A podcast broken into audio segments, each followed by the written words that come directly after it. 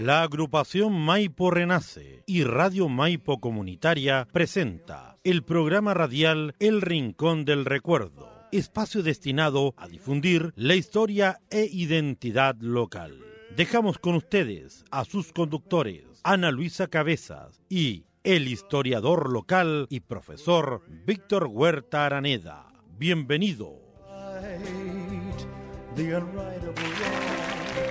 Maipo Renace llega a ustedes gracias a Mansor Garage, servicio de mecánica automotriz, diagnóstico y presupuesto, reparación de frenos, tren delantero y trasero, mantenimiento y afinación, escáner, teléfono y WhatsApp más 569 2360 9747. Miraflores con Clemente Díaz en la localidad de Maipo, comuna de Buin. Usted escucha Maipo Renace a través de Radio Maipo Comunitaria y todos los medios asociados.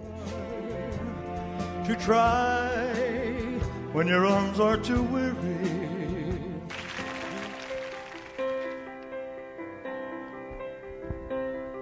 To dream. Hola, hola, ¿cómo están? Bienvenidos una vez más a este programa Maipo Renace, el Rincón del Recuerdo, por la radio Maipo Online. Queremos agradecer la presencia de todos nuestros auditores y compartir una vez más y permitirnos estar en sus hogares y en sus lugares de trabajo también. Eh, bueno, lamentablemente la semana pasada no pudimos estar por motivos de fuerza mayor, la salud está primero, así que lamentamos mucho haber no podido haber estado, pero, pero aquí estamos nuevamente, aquí estamos nuevamente sanitos, gracias a Dios, eh, para comenzar un nuevo programa, como cada día martes a las 7.30 horas, y repetición porque nos puede volver a ver los días domingos a las 11 de la mañana para los madrugadores del domingo. escucharlo. Nos pueden volver a escuchar. Y ver también pues, en, en www.radiomaipo.cl y sus medios asociados, florenciaradio.cl, nos puede escuchar también en winalerta.cl, Tío Win, Comunicaciones Digital y Johnson, Medios. Y recordarles también que nos puede escuchar en la plataforma Spotify, para aquellos que nos quieran ir escuchando camino su trabajo, cuando usted quiera, nos puede, incluso los capítulos anteriores los puede escuchar en Spotify. Y recordarles también que puede dejar su saludo, estamos en vivo y en directo, nos puede dejar su saludo a través del Facebook, programa eh, de Radio Maipo a través del correo electrónico maiporenace.gmail.com y también al WhatsApp. Me parece que el WhatsApp lo tenemos aquí ya, vamos a ver. Vamos a ver si Marcelo nos puede enviar al WhatsApp. Pero también nos puede enviar algunos mensajes al WhatsApp, donde también vamos a estar eh, haciendo algunos eh, concursos Así que atentos también a eso. Y agradecer también a Mansor Garage, nuestro querido amigo asociado, ya Mansor Garage, servicios de mecánica automotriz, diagnóstico de presupuesto. Puede escribirle al WhatsApp más 569 23 60 97 47. Así que nuestro querido socio colaborador, un saludo para Mansor Garage. Y así damos inicio a este ya cuarto capítulo. Al cuarto. Deberíamos Cuarto ser el cuarto. O sea, el tercero envió el cuarto. eh, El cuarto, ya que estamos eh, de vuelta aquí en Maipo Renace. Y antes de comenzar, quiero dar la bienvenida, y está muy ocupada escribiendo su WhatsApp, a nuestra queridísima amiga, eh, fundadora de Maipo Renace, Ana Luisa Chávez. Hola amigos queridos, muy buenas noches. Gracias por estarnos acompañando nuevamente. Gracias Víctor eh, por tu presentación y quiero pedir las excusas correspondientes. La semana pasada, eh, bueno, la edad me está pasando la cuenta, ¿qué quieren que le diga? Pues está súper resfriada, así que, eh, como dijo Víctor, la salud está primero. Eh, muy triste estábamos, pero tuvimos una repetición del segundo programa que tuvo mucha aceptación. Así Sí, que así es. agradecida y emocionada por aguantarnos, pues. Pero la veo muy bien, así que Sí, hay que darse el ánimo. es, ánimo nomás, mucho ánimo. y bueno, y hoy día, Víctor, eh, y todos nuestros auditores les vamos a comentar que tenemos un gran, gran invitado, un tema espectacular. Así es, ¿Ah? tenemos un ya, que ya lo habíamos adelantado en el capítulo, el, el segundo capítulo. Sí, ya, el- ya el segundo Claro. capítulo estábamos invitando al profesor ya. Es un, No lo habíamos ni avisado y estaba invitado ya. es un personaje no maitino, pero para que vean ustedes que y gente afuera, gente que ha pasado por nuestro pueblo, ha quedado enamorado de nuestra historia y ha quedado, ha querido perpetuar la historia de nuestro pueblo, de nuestra de la historia de nuestra iglesia, Así de la, de la asociación de, de los cargadores de anda, que es una tradición, y él le hizo un homenaje. Eh, él es el profesor de la Universidad de Chile, o sea, perdón, la USACH, profesor de lingüística, hizo un lindo, hermoso, hermoso trabajo el año Así es. 2019-2020, Plena pandemia. en plena pandemia. Queremos invitar a, a nuestro querido invitado, por favor, Sí, ya, pero antes- es, es co- es colega tuyo. Pero antes vamos a ir a un concurso que tenemos, antes de invitar al profesor, ya porque Ah, nos vamos a ir a un obsequio, tenemos otro, el último libro ya, el último, Ya ya, no hay pues vamos a- ya no hay más. La reconquista La de Maipo, de Maipo, un saludo, quiero mandar también a, a Marianela, Marianela Romero. Romero, que es de Isla de Maipo, que llevó su ejemplar. Eh, así que tenemos este nuevo concurso y aquí va. En, la- el, en el último programa estuvimos hablando de la doctrina de Aculeo, estuvimos hablando de la llegada de, de Maipo, de, de este templo maravilloso en, en 1755, hasta la construcción del templo de Maipo en 1851. Gran parte de esa información la obtuvimos gracias a una famosa revista que fue publicada el año 1904. Y la pregunta es, ¿cómo se llama la revista religiosa del año 1904 que publicó el siguiente fragmento? Si usted escuchó el, el programa anterior, tiene que Sí, Ah, Muy grande y agradable sorpresa debieron sentir los feligreses de Aculeo, cuando corrió por el pueblo la noticia que la Virgen Purísima se había aparecido en un sitio muy cerca del pueblo de Maipo, como para manifestar su deseo soberano de hallarse en medio de los suyos. ¿Cómo se llama la revista? ¿Cómo se llama la revista? Así que, bueno, Si no sabe la respuesta, puede buscar en Spotify y Así ahí va a encontrar lo más probable la respuesta que la puede mandar al WhatsApp. Ahí, ahí tenemos el WhatsApp más 569 99 64 51 46. Ahí nos piden el WhatsApp más 569. Va- No es probable que vaya a aparecer abajo la, la información. 96 45 146. Así que, ay, Marianela nos está mandando un saludo. Buenas tardes, Marianela. Nos está mandando un, un saludo. Así que, muchas gracias. amoroso. Ahora sí, nos vamos a este cuarto programa titulado Los cargadores de andas del Santuario de la Inmaculada Concepción de Maipo. Tremendo nombre del programa. Maravilloso. Y para eso le vamos a la- dar la bienvenida a nuestro invitado que está ahí esperando, académico de la Facultad de Humanidades de la Universidad de Chile, SACH. Realiza clases de literatura en la carrera de Pedagogía en Castellano y el Magíster de Literatura Latinoamericana y Chilena. Sus trabajos de investigación tratan sobre dramaturgia chilena y expresiones culturales de los mundos populares. El año 2020 nos sorprende con la publicación de un interesante trabajo de investigación titulado Los cargadores de andas del Santuario de la Inmaculada Concepción de Maipo, puesta en valor del patrimonio material e inmaterial. No. De este trabajo y mucho más nos hablará el profesor Jorge Rueda Castro. Bienvenido, profesor Jorge, a Maipo Renace. Muchas, bien, muchas, muchísimas gracias por la invitación. Un gusto saludar a Ana Luisa, a ti, Víctor, a Marcelo, que está ahí en los controles. Un gusto enorme. Y el agradecido soy yo, porque en realidad es una bonita vía como para conversar sobre este trabajo. Y qué mejor que hacerlo en la misma casa, ¿ah? En. Maipo, ¿no? Eh, en un programa eh, importante, emblemático, que, rescata precisamente la historia, la identidad, la colectividad del pueblo. Y lo más importante es rescatar estos elementos que son necesarios para eh, conocernos y sobre todo para eh, reforzar el, el- sustrato religioso y en particular católico que tiene Maipo y, que es reflejo, ¿no? Quizás después puedo hablar un poquito más sobre eso, reflejo de la condición latinoamericana. ¿m? La, eh, latinoamerican, eh, Latinoamérica es una cultura con un sustrato mariano. Y eso es incuestionable. Eh, Así es. así es que Maipino lo, el Maipino lo puede confirmar. eso. Bienvenido, profesor eh, gracias. Jorge Rueda. Mire, para que no lo para que no, lo conoce, porque la verdad es que se habló de este proyecto, pero no se expandió. Así que eh, nos gustaría mucho comenzar nuestro programa, o sea, nuestra entrevista, como siempre lo hacemos a través de Maipo Renace, con la pregunta habitual. ¿Quién es Jorge Rueda? Muchas gracias por la pregunta. Yo no, yo, yo, yo no soy una persona conocida como para que me hagan esa pregunta tan. para nosotros, para que la comunidad lo conozca. A ver quién Jorge. Bueno, eh, de, básicamente, y me siento profesor, yo soy profesor, ¿no? Profesor inicialmente de, castellano. Después eh, he seguido estudiando, pero soy profesor de castellano eh, he trabajado también en la enseñanza media y en ese sentido, como profesor, eh, es fundamental el ir conociendo el mundo en que uno, en que uno se instala, digamos, ¿no?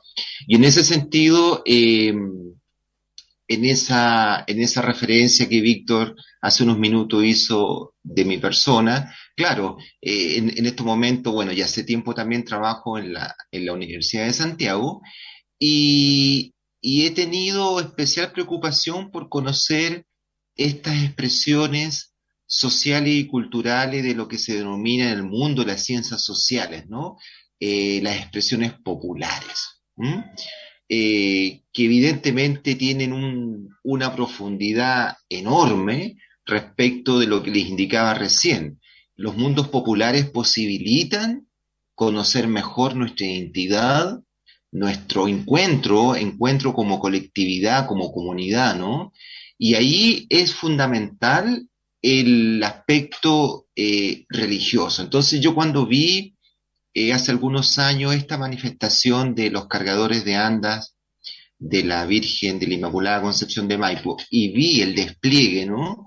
Eh, era imposible no relacionarlo con lo que les indicaba recién. Es decir, nosotros hasta el día de hoy tenemos un sustrato mariano, un sustrato católico, religioso. Y eh, en ese sentido, eh, qué antiquísimo, ¿no? El encuentro hispano eh, con lo que se llamaba en, ese, en esa época las Indias americanas, y ese encuentro entre lo, hispánico y lo indígena, ¿ah? generó un, un, un, sujeto nuevo, una colectividad nueva, ¿no? Que somos a fin de cuentas nosotros los herederos. Ahora, eh, es importante rescatar que, cuando España llega a América, eh, viene eh, fortaleciéndose mucho de los movimientos de la reforma europea. Entonces, España llega a América no solo trayendo la evangelización del ideal del dogma, sino que España también es un proceso interesante porque se, se nutre se enriquece con las expresiones culturales, los, aspectos religiosos y rituales, con los rituales que ya están instalados acá, ¿ah? en lo que posteriormente eh, se llamó Latinoamérica. Y eso es, esa, base ritual, ¿cierto? Eh, absorbió de manera muy potente lo que conversábamos recién, esta, esta devoción mariana. Así que cuando yo vi esta expresión de los cargadores de anda, no pude no pensar, ¿cierto? No pude dejar de pensar en esta cosa tan teórica, ¿no? Pero que a fin de cuentas es tan real de nuestra, de nuestra condición. Así es. Bueno, eh, ¿cómo fue que llegó a Maipo, profesor? ¿Cómo fue que se involucró con, con esta historia eh, Maipina, con, los cargadores. A ver, cuéntenos. Bueno, en realidad yo viví y, vivo, yo tengo un lugar también en Maipo, ¿no? Ahora, ahora por, por, tema post pandemia, la presencialidad de las, las clases, paso mayor, mayoritariamente eh, en Santiago, ¿no? Pero eh, llego a Maipo buscando un poco esta cosa medio nostálgica del el escape de la ciudad, ¿no? Eh, el, escape de lo que significa eh, una vida demasiado agitada. Uno vive la vida agitada de lunes a, sábado en la mañana, pero por lo menos tener un, lugar, un, espacio que, pueda eh, oxigenarse, ¿no? De esa, de esa, de esa agitación que representa para toda nuestra vida hoy. Así que en ese sentido yo me, me encontré con Maipo y me encontré con la tradición de los cargadores, me encontré con ese hermoso templo, el santuario, ¿no? Que como indicabas tú al principio del programa, Víctor, eh, es, un, es un edificio patrimonial. Tenemos ahí un, un, interesante elemento patrimonial antiquísimo, ¿no? Más de, más de 100 años desde su punto de, la construcción.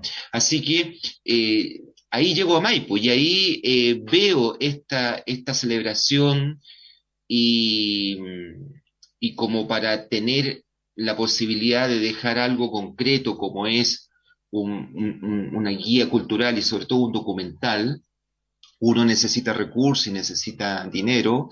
Entonces, eh, la idea era postular a fondos concursables del Ministerio de, Patrimonio y las Artes, la Cultura y el Patrimonio, obviamente.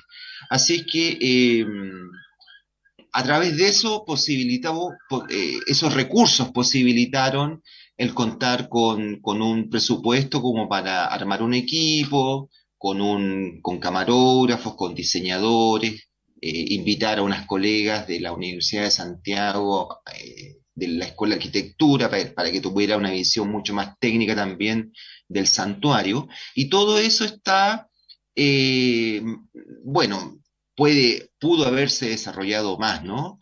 Eh, seguramente si hubiese conocido a Víctor antes, ¿no? Lo hubiese invitado al equipo con, con, todo el conocimiento que tiene Víctor, el conocimiento histórico que tiene del pueblo y de la región, ¿no? Así es que eh, ese fue más o menos el, el, yo me comprometo ahora que, veía que, que Víctor y Ana Luisa hacen un interesante concurso y premian con un libro, yo les voy a hacer llegar varias guías y varios documentales para, que, para que puedan también eh, eh, eh, ofrecerlos a los, a los auditores y a las auditoras. voy, a compartir ahora una imagen antes de la pregunta de, Ana Luisa. Ahí está la imagen. Muy bien de, este, este, documento que es tremendamente valioso para, hermosísimo, lo estuvimos viendo con Ana Luisa y lo vamos a estar mirando un poquito ahora en el programa, Ana Luisa. También el, el CD, también las imágenes son maravillosas. Profesor, el, la fecha de publicación de, de este, uh, de, este estudio fue en el 2020, en, plena, en plena temporada de pandemia, con confinamiento, eh, las cuarentenas, que fue muy difícil. El, contexto en sí tiene que haber sido muy difícil para haber empezado a, trabajar en esto, porque la gente confinada, con el temor eh, al contacto, mm. lo que estaba sucediendo en ese momento. ¿Cuántas dificultades eh, se encontró y qué sorpresa encontró en este recorrido al trabajar en estas condiciones pues Pedito, por favor cuéntenos cuál fue su experiencia en ese momento. Eh, mire, Ana Luisa, la verdad es que yo eh, estoy profundamente agradecido de la recepción de, la, de los integrantes de la, de la eh, asociación, ¿no? de la sociedad de cargadores, así como también agradecido de, de los contactos que logré hacer en, el mismo Maipo, ¿no? Eh, a través de, de la señora Hilda Contreras, a través de don Jaime Alguerno y a través también del sacerdote que en esa época estaba don Padre Domingo, Padre Domingo Muñoz, ¿cierto? Eh, así es que, para ser sincero, eh, Ana Luisa, yo, si me pregunta qué dificultades tuve, en estos momentos la verdad que no recuerdo dificultades, al contrario, fueron una serie de, de personas de muy buena voluntad que me fueron abriendo puertas, me fueron abriendo puertas y, y estableciendo contacto con, con, más cargadores. Evidentemente yo era muy, y el equipo en general, eh, muy mesurado respecto de, de, de, poder entrevistar a los cargadores, porque optamos por también conversar con, los cargadores que tuvieran más edad, porque ellos conocían mejor la historia de la, de la sociedad de cargadores. Eh, recuerdo a don Carlos Busto, que en este momento debe estar en los 85 años, entonces cuando nosotros entrevistamos hace un par de años a los cargadores, al grupo que seleccionamos siempre pensando que fueran representativos, ojalá de los 50 cargadores, de los 50 cargadores que, existen, pero era imposible trabajar con los 50. Entonces, en ese sentido, Ana Luisa, yo le reitero, eh, no puedo decir que fue difícil el trabajo, ¿no? al contrario, fue un trabajo que si no hubiese sido por la ayuda de cada uno de, los de, de los entrevistados, del sacerdote, de la señora Hilda Contreras, eh, esto hubiese sido de verdad complicado, pero no lo fue. No lo fue. La que la fe mueve montaña, como dice la fe, creer sin ver. Ni la pandemia puede impedir que esto se realizara y que quedara plasmado la historia de los cargadores. yo tengo mucho cariño, eh, gente muy amorosa. Eh, la verdad es que para poder llevar esas andas, las promesas que ellos tienen, no cualquiera lo hace. No cualquiera lo hace. Realmente es admirable la, la fe que ellos tienen en las manos, porque usted sabe que esto se va eh, heredando, los puestos se heredan, ha pasado de una generación en otra. Ah, sí, sí, eso vamos a estar hablando porque su, su, su trabajo de investigación consta de, cuatro capítulos y los vamos a ir mostrando. El capítulo uno habla de los antecedentes históricos de la fundación del pueblo de Maipo, donde hace un recorrido enorme. Nosotros en el programa de Maipo Renace hemos tenido especiales de Maipo, donde hemos hecho un recorrido desde los orígenes, incluso tenemos un capítulo donde vamos a hablar de la historia del río, que también es muy, muy interesante. Hicimos, hay un recorrido ahí em, desde la cultura del complejo cultural Yoyeo, hace referencia también a las osamentas que se encontraron bajo el templo. Luego hablamos de eh, la llegada de los incas, la influencia del, del, incanato acá en nuestra, localidad encomienda, llegada a los españoles, evangelización con la doctrina de Culeo. La pregunta que nos gustaría saber luego de esa investigación, ¿qué fue posible encontrar en ese pasado elementos de continuidad que hasta el día de hoy el profesor Jorge Rueda pueda identificar? Sí, claro. Eh, hay, hay, hay, un elemento sustancial que, que, se conecta con lo que conversábamos al inicio. ¿eh? Yo creo que este pasado que tiene la región donde se ubica eh, Maipo, bueno, recordemos que Maipo ustedes lo saben mejor que yo, ¿no? Es un pueblo que se funda en 1583. O sea, estamos hablando de siglos de existencia de Maipo. Y como tanto, y como tal, evidentemente eh, es una localidad querida, ¿no? Querida. ¿Perdón? Incluso tiene una data anterior. Ah, perfecto, ya. Porque ya se hablaba, cuando llegan los españoles, ya se hablaba de que había una, una comunidad indígena ya en, esta, en esta zona. Mucho, mucho antes, exactamente, mucho De hecho, el nombre del río va en referencia a esta, a esta comunidad indígena, Promaucae, Ticunchi, que se ubicaba en esta zona, más antiguo todo. Muy bien, gracias Víctor, claro. Entonces, si hay una dimensión, si hay un aspecto de continuidad, como tú indicabas recién, yo creo que está precisamente nuestros pueblos prehispánicos, ¿no? Eh, es imposible que ellos no se hayan enfrentado en su, en su vida diaria, en su vida comunitaria, es imposible por los vestigios que tenemos, por la historiografía misma, por las expresiones que hasta el día de hoy persisten en algunas manifestaciones que están mucho más cerca de los pueblos originarios, es imposible esta respuesta y esta aspiración de vincularse con lo trascendente. Llamémoslo trascendente en, sentido amplio, pero es, sabemos que es lo religioso, ¿ah? Lo que está más allá de la realidad, lo meta real. Entonces, en ese sentido, un, un, aspecto que trasciende, creo yo, hasta el día de hoy, está en esta condición eh, de la cultura prehispánica que tuvo y que lo, lo quiero reiterar, ¿no? Y que pueblos actuales eh, tienen todavía, pueblos originarios actuales lo mantienen, lo cual es una maravilla, es esta relación tan especial con la tierra por su propia condición eh, agricultora, campesina, etcétera. Entonces, yo creo que fue, ha, sido muy, muy interesante esto de cómo em, la vinculación religiosa, los valores, eh, la devoción, la fe, la creencia ¿ah? de un sistema social prehispánico que yo creo que es lo que hasta el día de hoy se mantiene. ¿Mm? Y eso es lo que para mí ha trascendido. Y en cierta medida, la expresión de los cargadores de andas reinterpretan, creo yo, reinterpretan como una síntesis cultural, ¿no? Reinterpretan eh, esto que estamos conversando.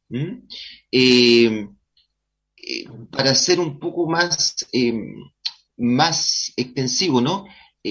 para mí los pueblos originarios en esta relación tan potente, tan, tan rica, tan religiosa, porque ustedes saben, ¿cierto? Religión, religarse, unirse, vincularse, de ahí viene el concepto de religión, ¿no? Eh, los pueblos originarios son profundamente rituales y religiosos en, el amplio sentido de la palabra. Entonces, eh, ha trascendido esto como patrón cultural, ha trascendido esto que la religión está íntimamente vinculada con las interrelaciones comunitarias. Por eso para mí el grupo Los Cargadores es una expresión de, interrelación comunitaria. ¿ah? Eh, es una expresión donde uno puede reconocer a una colectividad que está reproduciendo creencias, prácticas sociales, procedimientos simbólicos eh, sentir religioso que evidentemente eh, tiene resonancia con el pasado histórico y en especial prehispánico. ¿Mm? Profesor, em, el capítulo, el segundo capítulo de ustedes se llama La Iglesia de la Inmaculada Concepción de Maipo. Sí. Contribuciones al, al patrimonio material. La semana pasada nosotros estuvimos en el, bueno, anterior, tuvimos un programa dedicado a la historia del templo. Exactamente, ah, fue dedicado a la historia del templo. Qué bueno, qué bueno. Y conocimos ahí, bueno, reiteramos, porque anteriormente lo habíamos hecho en los programas anteriores, eh, un recorrido lleno de hitos que son tremendamente valiosos para nuestra historia local, donde el, templo cobra un, un, patrimonio material que los vecinos, que sean creyentes o no, lo reconocen como tal.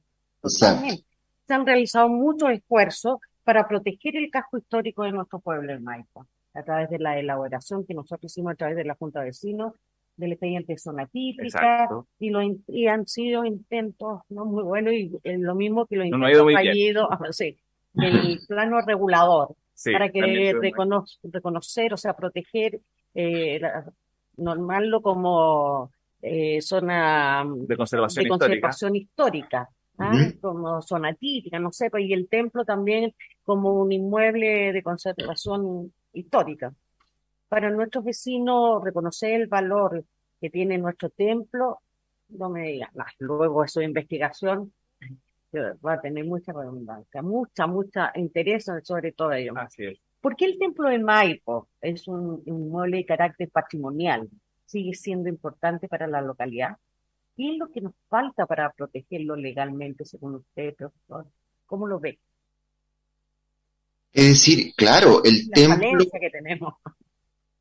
El templo tiene todos los atributos materiales para ser considerado un elemento patrimonial. ¿Ya? Eh, por lo que entiendo, eso sería interesante investigarlo con más profundidad. Eh, la comunidad tendría que postular esto como una posibilidad de, eh, de, llevarlo a, un, a una expresión de la tradición fundamental y típica de Maipo. Entonces, junto con la importancia que tiene el templo con su historia, su arquitectura, es cierto que ha sido remodelado por los terremotos, ¿no? Pero mantiene estas torres, ¿cierto? Que son bellísimas, eh, junto con el, con el patrimonio material, yo creo que la fundamentación también tendría que sumarle todo esto que estamos conversando. Eh, en el templo, el, templo posibilita cada 8 de diciembre, anualmente, ¿cierto? Cada 8 de diciembre, posibilita también la expresión de la religiosidad del pueblo, y no solo del pueblo, eh, sabemos que también llega mucha gente de los alrededores de Santiago cada 8 de diciembre. Entonces, yo creo que el templo tiene, por una parte, toda su materialidad, ¿ah? histórica, arquitectónica, etcétera, que es eh, una condición como para postular eh, al bien patrimonial, y además tiene un valor agregado que es riquísimo, que tiene que ver con cómo cobija el templo, ¿no? Cómo cobija una tradición que hace que eh, la comunidad tenga un sentido de pertenencia. Es decir, hablar de Maipo, por, incluso quien llega por primera vez a Maipo, sin saber nada de la historia de Maipo, sin saber que existen cargadores, qué sé yo, ve el templo y es eso casi Maipo, o sea, Maipo, eh, bueno que sea así, ¿cierto? No tiene mall, no tiene eh, parque de retenciones, no tiene, no, tiene en el centro, en el corazón del pueblo, en la vía fundamental, en la, en, en la ruta que lleva al centro, al corazón de Maipo, la avenida Clemente Díaz, tiene el templo. En y eso, de Maipo. ¿Ah? En la esencia de Maipo, el templo. Entonces, eso no es solo material, eso es una condición inmaterial que genera el santuario. Y en ese sentido, el santuario ha posibilitado en el tiempo, imagínense, eh, por lo recopilado, me, inspiro en el libro de Víctor, ¿no? Eh, esto de los cargadores comienza en 1904, cuando se cumplieron 50 años de la declaración del dogma Inmaculada Concepción. O sea, está pronto a cumplir 120 el 2024. El 2024 cumple 120 años la tradición de los cargadores. Pero el templo viene de antes y la tradición de los cargadores se, se hace posible, se hizo posible y se hace aún posible en el presente por el templo y obviamente por la Virgen de la Inmaculada Concepción, sin duda. Pero ¿qué es lo que cobija? Eso voy. Entonces, la materialidad del templo cobija, ¿cierto? Una veneración sacral, sagrado, sacral, una veneración que también es ritual. ¿ah? Es un espacio cerrado pero abierto al mismo tiempo, ¿cierto? Abierto a esta dimensión espiritual la, y, genera desde allí eh, lo que conversamos, es decir, Latinoamérica, eh, la, a ver, la religión popular, si bien es cierto, se define por su condición religiosa católica en el caso que estamos conversando, pero la religión popular básicamente se define por la ritualidad que manifiesta y que expresa. Hay bailes, en el norte pensemos en la tirana, expresión de religión popular, hay bailes, cofradías, hay comida, hay, bebida, hay, hay rito, qué sé yo. Entonces, hay materialidad también, que es propio del pueblo latinoamericano. ¿ah? Como la, la, interviene el pueblo, al revés, ¿no? Interviene la, interviene la religión dogmática, ideal, abstracta, pura. Es también expresión de la, de la propia organización del pueblo. Entonces yo creo que el templo eh, tiene una cantidad de aristas que uno puede interpretar simbólicamente como para robustecerlo en su condición de patrimonial. ¿Mm? Qué bueno saber. Y además que lo sostienen los cargadores de anda con sus tradiciones. Así es. ¿A Luisa le parece si nos saltamos de la pausa por ahora? Y seguimos de largo. No hay problema. Está tremendamente interesante la conversación con el profesor y queremos leer algunos mensajes de nuestros auditores. Marianela Romero, la ganadora del libro. El libro, que ya va a llegar a sus manos ya. Un abrazo, Marianela. A Guille Gu, saludos desde Concepción. Concepción. A cuidarse, Guille. Exacto. Daniel Berríos Carreño, saludos, colega don Víctor.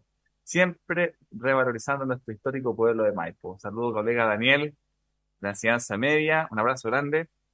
Eh, voy escuchando el programa mientras camino por Valparaíso. ah, bien. Leonardo Huerta, mi hermano, un beso grande, mi hermano querido, mandando mensajitos. A ver, ¿quién hay? Marianela Romero, otra vez. ¿Será ella? Vamos, vamos a aceptar ese mensaje. Eso. José Esteban Barahona. Él es un cargador de AMDA de mucho tiempo. eh, Qué bueno, Esteban, un gran bueno. cargador. Él es secretario de la Asociación de Cargadores de Ah, AMDA. Dice que está muy interesante el programa. También está eh, Marianela Romero. También yo fui a misa al templo días 19 Día 19. de los meses. así Hace es. años que no he podido volver a ir. Ya Mariana nunca es tarde. Aquí está el templo de Maipo. Así Entonces, recordarle a nuestros auditores que eh, tenemos el concurso de eh, por este libro, el último libro que vamos a, a estar entregando, La La Reconquista. de Reconquista de Maipo. Eh, Oh, Ana Luisa, ¿recuerda el concurso entonces? A ver, a ver. La pregunta, ¿cuál era? Muy fácil, muy fácil. Está súper fácil. ¿Cómo se llama la revista religiosa del año 1904 que publicó el siguiente fragmento? Muy grande y agradable sorpresa debieron, debieron de sentir los feligreses de Aculeo. Cuando corrió por el pueblo la noticia de que la Virgen de Purísima se había aparecido en un sitio muy cerca del pueblo de Maipo, como para manifestar su deseo soberano de hallarse en medio de los. ¿Cómo se llama? ¿Cómo se llama la revista de 1904? Que dice, bajo un maitén, ¿se acuerda que estuvimos hablando? Y lo hemos andado buscando, por Dios, que la verdad Hemos que nos ha costado encontrar el Maite, así que vamos a necesitar ayuda. Sí, así que, bueno, se decía que la Virgen Purita, eh, Purísima salía a recorrer Con su traje con mojado. su traje volvía mojado. Así que atento, entonces, ¿cómo se llama esa revista religiosa del año 1904? Escríbanos al WhatsApp más 569 9964 5146. Ahí abajo va a aparecer entonces el WhatsApp para que nos den su respuesta al final del programa. Vamos a estar entregando entonces la reconquista de May. Ay, vamos. Vamos entonces, eh, ha sido muy interesante escuchar al profesor, ha sido un privilegio tenerlo acá, profesor, eh, revisando este, este texto, este documento que ha sido muy bueno, no ha sido muy conocido, que justo nos tocó en periodo de pandemia, eh, su lanzamiento, esperemos que muy pronto podamos tenerlo acá, ya no sería mala idea tenerlo acá en el, en, en Maipo y hacer una presentación del libro. Así es. Nos ¿Cierto? vamos a comprometer en eso para hacerlo público, que esto se masifique en nuestro pueblo. ¿Y por qué no a lo mejor antes del 8 de diciembre podemos organizar algo para que esto se masifique y que la gente sepa que tenemos aquí un tesoro humano vivo que tenemos que postular Exacto. a los cargadores de ANDA. Nosotros hace un par de años atrás intentamos hacerlo, pero nos faltó documentación y todo. Es algo que hay que conservar. Este Así tesoro es. humano vivo, Y este, te- este, este documento, esta, esta, esta información, esta investigación tremendamente valiosa y de lo mismo vamos a hablar. En el capítulo 3 ya entramos ya de lleno a los cargadores, a la sociedad de cargadores de ANDA y hay un componente muy rico de la investigación que tengo. Sabe que la fuente para nosotros es tremendamente importante como programa. Estamos constantemente citando las fuentes de los documentos que leemos. Ahora mismo está la famosa revista de 1904 y aquí esta fuente es una fuente eh, oral, ¿cierto? A través, a través de la metodología de la historia oral. Y la historia oral, para un historiador, tiene dos componentes tremendamente valiosos, que primero el testimonio de haber presenciado, ¿cierto? Eh, los hitos, y además tiene con un componente emocional. Eso es lo que trae eh, la, la entrevista o la historia oral. Dentro de esta entrevista que fue, bueno, tenemos varios nombres, ya sabemos a quienes estuvo entrevistando, varias personalidades bien, bien importantes de Maipo, de hecho nosotros estábamos viéndolo y sabíamos, Sí, justamente reconocíamos a, esa, a esas personas, sí. a todas las que, a las que entrevistó. La pregunta que nos gustaría saber, ¿cuál fue el resultado de esas entrevistas y qué valor le otorga al componente emotivo de, esos testimonios?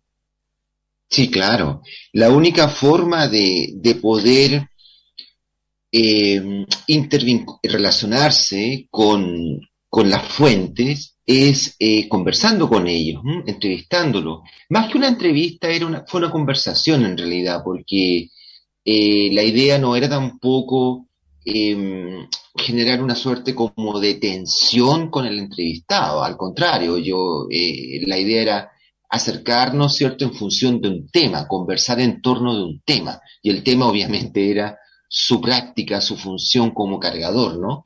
Así es que eh, la, la, la conversación eh, era esencialmente una, una forma de llegar a, a vincularse mejor con las creencias, con las prácticas en sí, y de qué manera eh, ellos se sentían eh, eh, fundamentales, importantes, como sostenedores de, de esta, de esta tradición. Sí, qué bueno que estás mostrando, Víctor, ahí parte del documental, ¿no? El documental está en un sitio de internet que es como una enciclopedia digital del cine en chileno. Se- que se llama Cine Chile, el espacio, ¿no? Claro, ahí está. Y es muy fácil, nuestros auditores y nuestra auditora pueden ingresar a Google y escribir allí de manera muy simple eh, los cargadores de andas del Inmaculada, hasta ahí nada más, los cargadores de andas del santuario y los va a llevar al documental. ¿M? Este el documental, estamos viendo algunas imágenes, precioso. Muy bien realizado, muy bien. El arte. Y emotivo. sí. Exacto. Mire, ahí no- nosotros quisimos partir con un primerísimo plano, ni siquiera un primer plano, ¿no? Un primerísimo plano del anda, lo que estaba mostrando recién Víctor. Detalles. Porque daba la impresión, claro, ahí, ahí, ahí, está el grupo de cargadores, ¿no? Daba la impresión de que, y es así, ¿no? Y vuelvo un poco a una de las ideas de la religión popular. Yo me ajusto a lo que dicen algunos teóricos, ¿no? Pienso en chilenos como Christian Parker o Pedro Morandé. Es mejor hablar de religión popular, más que de religiosidad popular. La religiosidad popular a veces, la expresión religiosidad, tiene a veces una connotación algo despectivo, como de segundo nivel, religiosidad. ¿Mm? Mientras-. No, esta es una religión también, religión popular. Entonces, em, lo que tú me decías, eh, Víctor, lo que tú me preguntabas, ahí está la casa de don, Carlos Navarro. Carlos Navarro, ¿no? Él es Lo- el, lo- el lo más, tomamos- o sea, el mayor, el mayor en este momento de los cargadores, el más, de más edad. Sí, lo tomamos precisamente cuando él va saliendo de su casa para ir al templo, a la misa. Tuvimos la suerte de empezar esto en diciembre, en, bien digo, en diciembre del 19. Por, por eso esas imágenes son del 8 de diciembre del 2019. ¿Ah? Estábamos recién eh, comenzando nuestra investigación tuvimos la única posibilidad, ¿no? De ver el templo eh, con gente, etcétera, porque después ya, ya, ya no pudimos hacerlo en, eh, durante el año 2020. Trondheim. Sí, pues, está ahí. Claro. Entonces, esta, esta eh, conversación, esta entrevista, eh, estaba siempre llevada a, a ir conociendo la afirmación eh, colectiva, ellos como asociación de cargadores, colectiva de esta tradición. Era un poco también echar mano a la memoria de los cargadores. Y eso nos fue descubriendo todo el comportamiento religioso, ¿no? De, de cada uno de estos integrantes, que, que interpretando siempre eh, es súper importante el cuerpo, la materialidad, el anda, eh, eh, es, madera, es un puente material que, que posibilita la vinculación con lo, con lo trascendente, ¿no? Eh, por tanto, el cuerpo, los cargadores, poner el hombro, las piernas de los cargadores, son, son parte fundamental de la, de la cooperación con que ellos aportan a la experiencia religiosa del pueblo de Maipo. ¿m? En ese es. sentido se, se llevaba la, la conversación. Y ahí está, ahí aparecen las Ahí imágenes la imagen de la...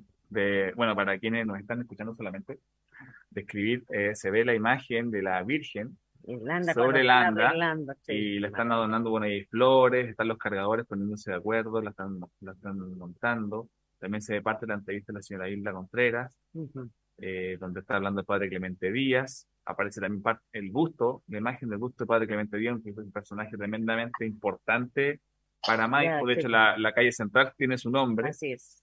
Y, y ahí, bueno, muestra eh, la, hay fotografías muy antiguas también, que son, ahí está la primera procesión de 1904, hay una imagen muy antigua en blanco y negro. Eh, bueno, profesor, repita entonces, ¿cuál era la, la página para que nuestros auditores la puedan visitar? Sí, era... Eh, Sí, eh, www.cinechile.cl.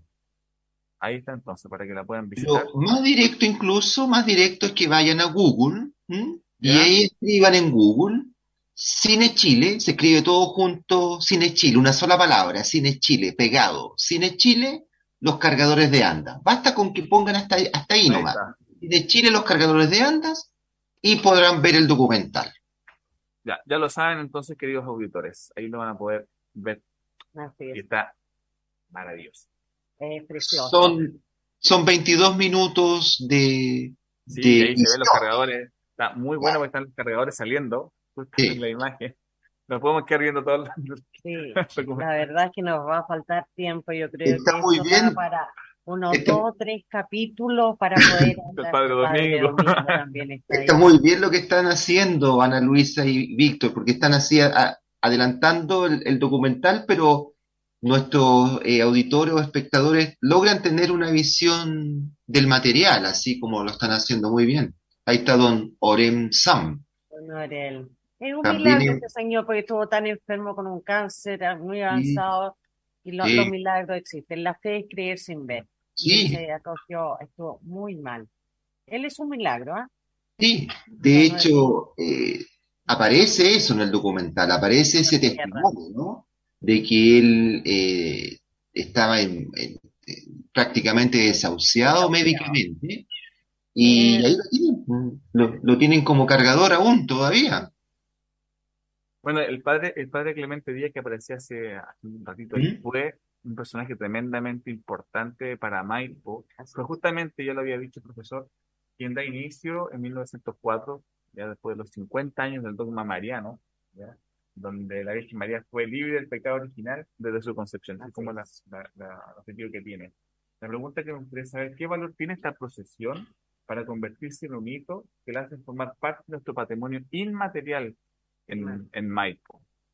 Sí, Es yo creo que la, capítulo- el último capítulo que tiene. sí, Ese es el, el capítulo cuarto, ¿no? Claro. sí, sí.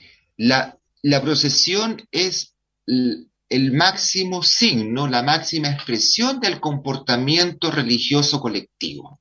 ¿Mm? Entonces, en ese sentido, está abierto ese comportamiento de manera incesante, está abierta a la afirmación de estas dos cosas que, que- de estos dos aspectos que conversábamos. Se encuentran, se confirman la fuerza humana, la procesión misma, el esfuerzo de los cargadores de sostener una anda de 300 kilos, entiendo, y algo más parece, eh, esa fuerza material, la materialidad de la madera del anda, eh, las piernas los cargadores, nótese que aquí no hacen turnos, como en otros lugares yo también he leído y he visto algunas procesiones de cargadores que se van turnando. Acá no hacen turnos. ¿ah? Por lo tanto, todo el recorrido de la procesión, eh, el recorrido básico, ¿no? La- las calles que, que recorre, que el cuadrante en torno, ahí está indicado, claro, que el cuadrante en torno del templo, pero un cuadrante bastante amplio, imagínense. Entonces, todo eso es por, por una parte, como les indicaba recién, la afirmación de la fuerza humana. La procesión es la confirmación de la fuerza humana, ¿ya? Eh, que la llevan los cargadores, qué sé yo, el mismo pueblo que va detrás de la imagen de la Inmaculada Concepción. Pero esa fuerza humana es una fuerza encausada en la cooperación colectiva. Y esa cooperación col- eh, colectiva, ¿qué es lo que busca? Evidentemente busca eh, el encuentro con la trascendencia, el encuentro con la fuerza trascendental que, que- le brinda eh, la Virgen al, pueblo, ¿no? Entonces, es una condición muy maternal, muy maternal. De hecho, don Jaime Alguerno, que está entrevistado en el documental, él nos decía, ¿no? Esto de la, la maternidad que, que, que, representa eh, la, la madre, ¿cierto?, para todo el pueblo, es la madre siempre preocupada del templo, del pueblo, del templo, de las calles de Maipo. Está preocupada a lo mejor también de lo que cada uno le, le pueda pedir, solicitar, ¿no? A ella. Entonces, en ese sentido, eh, Víctor, eh, la procesión es eso, ¿no? Es este intercambio permanente de fuerzas que posibilita, a fin de cuentas, la experiencia religiosa, posibilita la, la práctica religiosa de toda una comunidad. Tremendo. Ay, el gato, Estamos en vivo y en directo. Estamos en vivo y en directo. El gato andaba por ahí. Mariana la gata, dice. Es muy Mariana la gata. ¿Qué opinan en el programa La Gatita? No, es realmente hermoso el trabajo que hicieron, profesor, la verdad. Eh, hay que vivirlo. Yo creo que Claro. hay mucha gente que es foránea que ha venido de pasada y ha visto este, este evento que es muy emotivo. eh, la verdad que cala mucho. Y sobre todo lo- la emotividad. A mí lo que a mí me deja es cuando la Virgen regresa, la madre regresa al templo, cuando la ingresan a hacer la reverencia. La verdad es que es para quedar. Yo, esa es la parte que no me la veo. Mm. La verdad es que es muy, Mm. muy emotivo y yo creo que somos un pueblo privilegiado en tener eh, esta, esta tradición y no la sabemos valorar. Ha ido muy, ha ido decayendo, ya no es como antes. Yo me recuerdo años atrás que esto empezaba a, la- a las seis de la mañana, la gente llegaba de pie de todos lados, y bueno, también los, los estudios que son la historia que venían de todos lados, y no paraban. Pero, y como le comentaba la otra vez, eh, los Vázquez no tienen nada, en nada que envidiarle a La verdad que ha ido mermando y eso como que duele un poco. A mí, lo, la verdad, o estaré muy vieja, no sé, pues estoy muy... Ah, no. Pero eh, es de esperar, es de esperar que, que podamos retomar esto y que pase luego esta famosa pandemia para poder retomar Sí. todas nuestras tradiciones y se- seguir dándole el valor que corresponde. Así es, así Sí. es. Profesor, este, te- este, esta investigación, este texto, ¿dónde lo podrían conseguir nuestros nuestros vecinos? ¿Cómo podrían acceder? Eh, a ver, organicémonos porque yo tengo la posibilidad de solicitar aún al Fondar, que fue Ya. quien costeó toda esta producción. Entonces, solicitar al Fondar eh, algunos ejemplares de la guía y otros ejemplares del documental. El documental eh, está en su cajita, con muy hermosa carátula, qué sé yo. Entonces, eh, de hecho, eh, a mí me gustaría llevar algunos ejemplares a los colegios de Maipo. Sé que hay uno ahí en Felipe de Neri, ¿cierto? Sí. Hay un- el Liceo Maipo, Colegio Maipo, sí. Sí. Colegio Maipo. Eh, ahora hay, hay, hay un par de colegios un poco más nuevos que están acá, el Unimar, eh, San Sí, está Fernando. el Alto del Valle, está también el Labrador, Al Liceo base 31 de Win, el de Supremacía también. No es a de Maipo, hay pero, profesores. pero ahí también tiene que estar.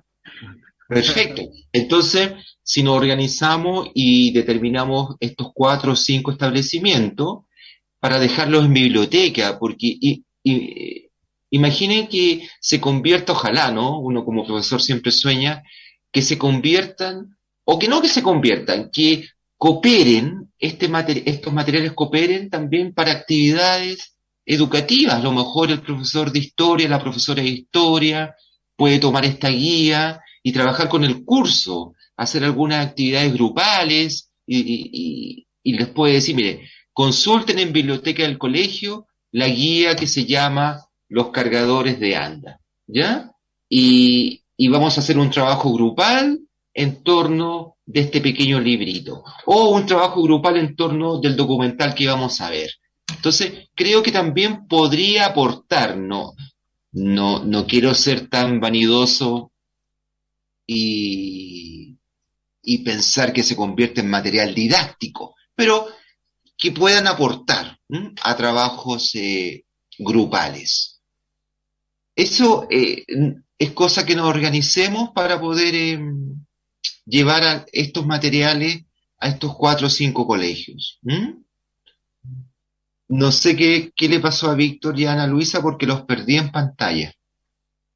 Sí, estamos junto al profesor Jorge Rueda, eh, Ana Luisa Cabeza y Víctor Huerta, quienes justamente, como dice el profesor, desaparecieron ahí momentáneamente de pantalla. Vamos a ver que ingresen también próximamente. Mientras tanto, seguimos conversando con el profesor. Profesor, eh, ¿qué importancia tiene eh, y qué es relevante entregar este tipo de documento hoy día a la juventud, especialmente a los niños, a los jóvenes?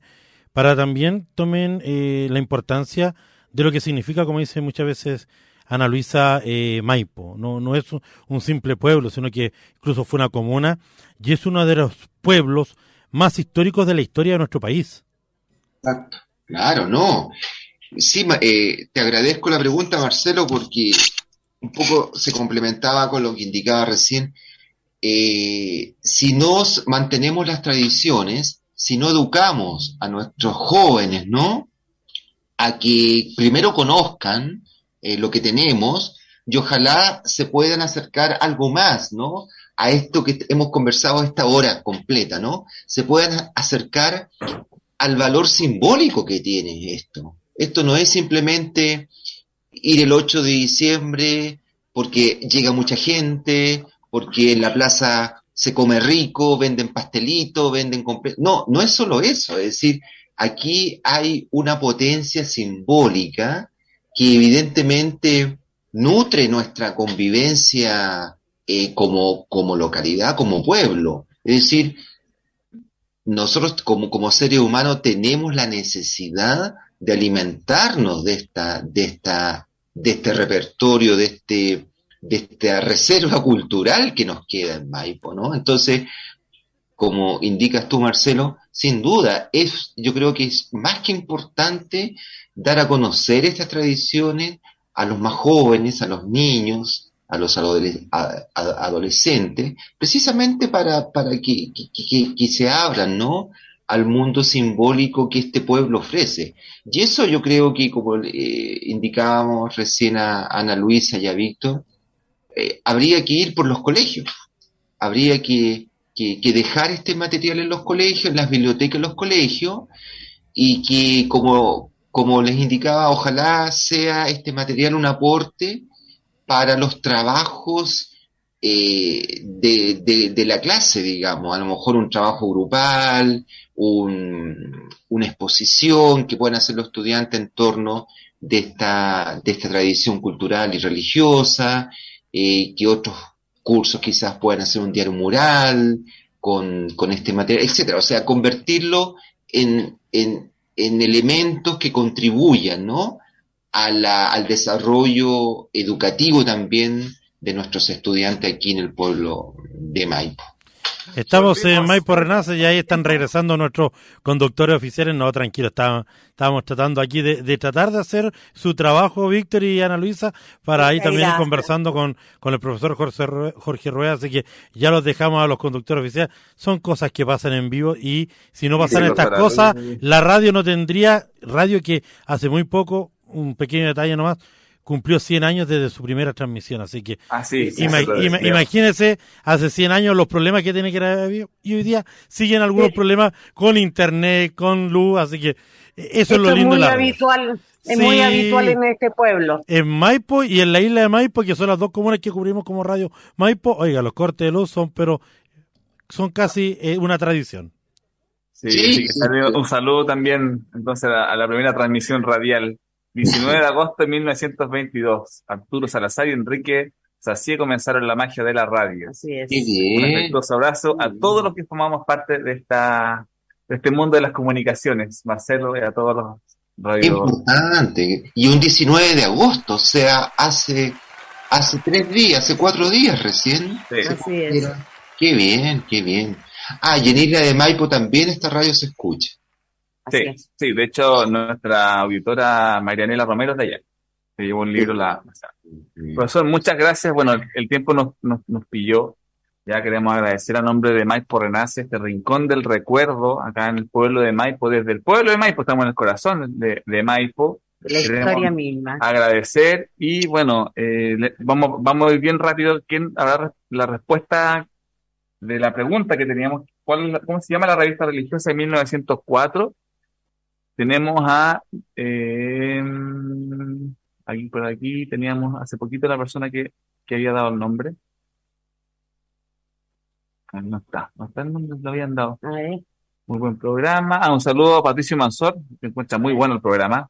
y nuestro auspiciadora, Nuestro Garage auspiciador. Mansor. Así que muchas gracias por auspiciarnos. Sí, así es.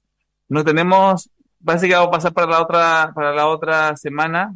Bueno, y además que vamos a tener un, un premio de, del Sí, profesor. Vamos a tener ahí, claro, el, el texto, este texto llamado Los cargadores de andas del santuario de la Inmaculada Concepción de Maipo, puesta en valor del patrimonio material e inmaterial. Muchas gracias, profesor. Eh, queda para la otra semana el libro, así que no hay, no hay problema, no hay problema. Eh, bueno, llegó el momento de terminar. Agradecemos a todos nuestros auditores de Maipo Renace el Rincón del Recuerdo. Les recordamos que pueden volver a escuchar este programa el domingo a las 11 de la mañana por Radio Maipo Online en www.radiomaipo.cl y en Spotify. Cuando ustedes quieran lo pueden. También puede dejarnos sus comentarios en el Facebook, programa Radio Maipo Renace y en nuestro correo electrónico maiporenace.gmail.com. Y no nos podemos ir, profesor, con un mensaje que nos deja nuestra querida Ana Luisa, un mensaje de reflexión. Eh, tratando de, de mejorar su vida y Exactamente. Yo ante todo, profesora, agradecida y emocionada por habernos compartido su, su experiencia eh, realmente maravillosa. Eh, yo sé que la gente de nuestro pueblo ya algo más supo, porque siempre lo veían así en forma muy superficial, pero ya está conociendo la esencia y que los, los cargadores sostienen nuestras tradiciones y nuestros íconos, nuestra iglesia y bueno, y nuestra fe mariana. Y bien. le agradezco enormemente su tiempo. Nos vamos a organizar para poder hacer una entrega y hacerle llegar a la comunidad, tener en, en, en papel, en vivo, su, esta gran documentación que es un tesoro. Exactamente. Y Gracias. Marcelo, le agradezco, Marcelo, habernos, habernos apoyado en este impas in- involuntario. Y bueno, la frase para regalo. esta semana es, dice Albert, Albert Einstein, dice, todos somos genios, pero si juzga a un pez por su capacidad de trepar los árboles, vivirá toda su vida pensando que es inútil. Soy Ana Luisa Cabezas. Yo soy Víctor Huerta Y esto fue Maipo Renace, el rincón del recuerdo. Nos vemos, Nos el próximo martes. Gracias. Chao. Cuídense. Chao. Esto fue el programa radial El Rincón del Recuerdo, presentado por la agrupación Maipo Renace y Radio Maipo Comunitaria, conducido por Ana Luisa Cabezas y el profesor Víctor Huerta Araneda. Los esperamos en el próximo programa de El Rincón del Recuerdo en radiomaipo.cl.